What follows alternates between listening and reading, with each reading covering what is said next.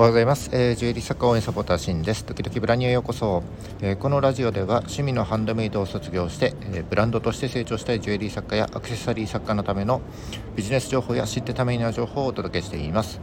普段はジュエリースクールと全国のジュエリー作家さんが話せるような場としてオンラインサロンを運営しております。少しでも役に立てる情報を発信してまいりますのでいいねフォローをぜひよろしくお願いします。えーと、今日は東京ビッグサイトで開催されているギフトショーにやってきました。今ビッグサイトの、えー、喫煙所の前からですね 収録をしております。えーと、ちょうど1ヶ月前ですかね。ここビッグサイトでは IJT あの国際宝飾展が行われておりました。その時もこのビッグサイトには来たんですけどもえーと、ギフトショーはですね IJT よりも、えー、規模が2倍くらい大きいでしょうかね、えーまあ、展示会になります。え前回 IJT の時はですねあの僕入場券を忘れてきちゃいまして、えー、入場審査を受けることになったんですけどその反省も踏まえてですね今回はちゃんとも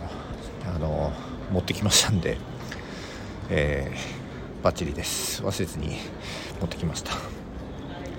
ちょちょっとですね会場までまた時間がありますので、えー、この時間を利用して収録したいと思っております。さて、えっと、今日のお話ですけどもえーと、実はですね10年くらい前の話になっちゃうんですけども、えー、このギフトショーをはじめ、えーと、規模の大きな展示会にですね僕3回ほど出展した経験があります、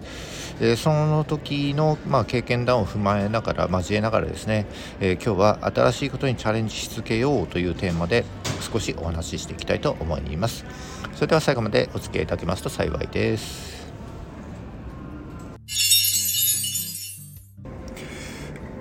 はい、え、ー、とギフトショーですね。えっ、ー、とギフトショー来たことがある方はもちろんご存知だと思いますけども、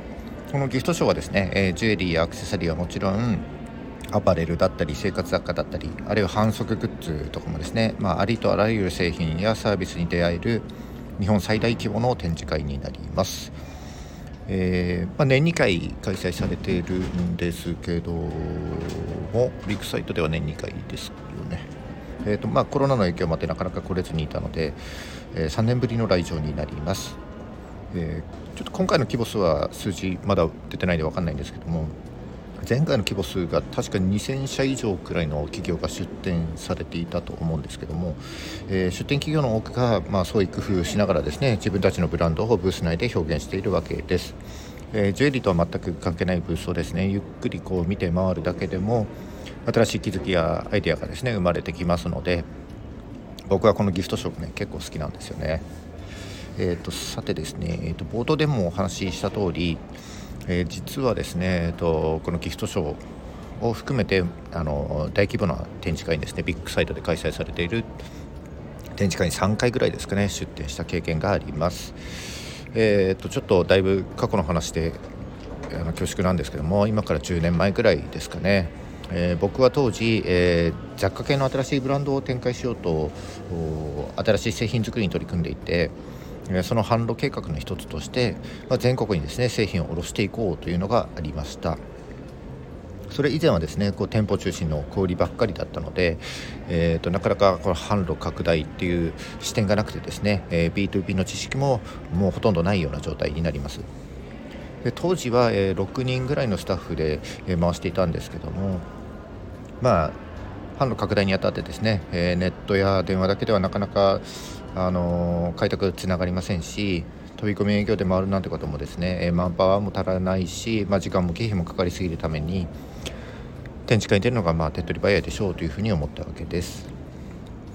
この展示会ですね1ブース出展するだけでも1回あたり100万ぐらい経費かかりますので、まあ、それ相応の覚悟を持ってですね、えー、ブースの世界観もしっかり作って営業指導もちゃんと用意して挑んでいました。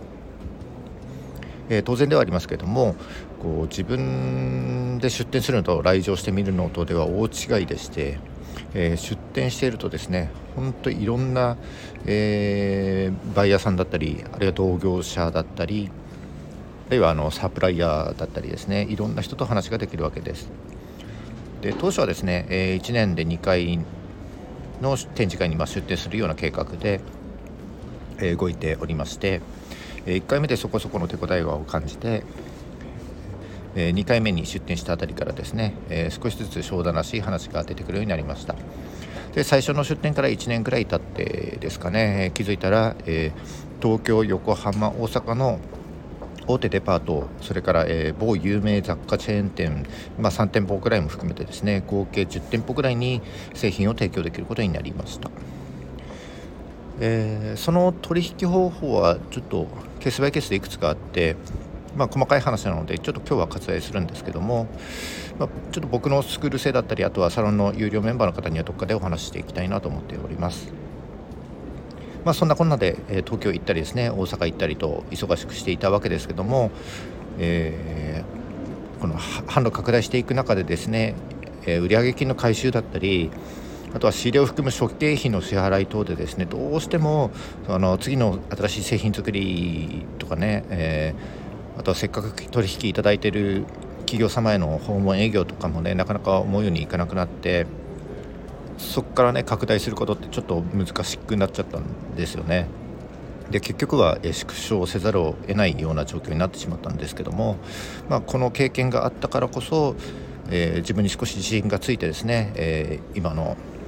僕につながっているんだなというふうに思っております。で今日ですねあのこの経験から何をお伝えしたかったかというと、まあ、新しいことにチャレンジすることによってえー、成長の学びの成長や学びの機会が増えて、えー、小さなことでも成功体験につながってですね、まあ、自己肯定感がアップしますよということです。まあ、でもそんなこと言われてもですね、まあ、何か新しいことを始めたいと心の中では思ってるけどもなかなか行動できなかったりあるいは、えー、家族やちっちゃいお子さんなどがいらっしゃってですね、えー、日常に、まあ、いろんな制約があって思うように動けないでなかなかね行動できない自分を責めてしまってやっぱり私には無理かななんて思こう自分をね否定しまうしちゃう人って結構多いんじゃないかなというふうに思います。実は僕も結構そういうふうに思う時があって、えー、こうね自分の中だけに引きこちゃ引き引き込まっちゃうことってあるんですよね。えー、新しいことをね始めようとするとこうワクワクするっていう気持ちと同時にですね、まあ、不安になって結局そのままね何もせずに時間だけが過ぎていくなんてことも多いですよね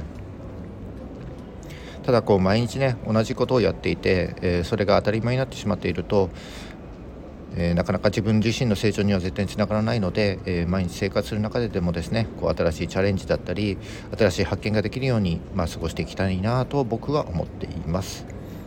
えー、そうやって自分自身をですね新しい視点から見つめ直すことが、えー、今回ですねこの3年ぶりのギフトショーに来てみて、えー、ちょっと電車の中でねふと思ったことでした。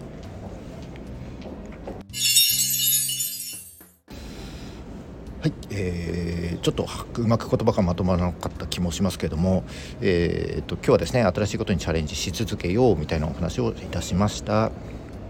新しいことを始める何かに挑戦するっていうことは、え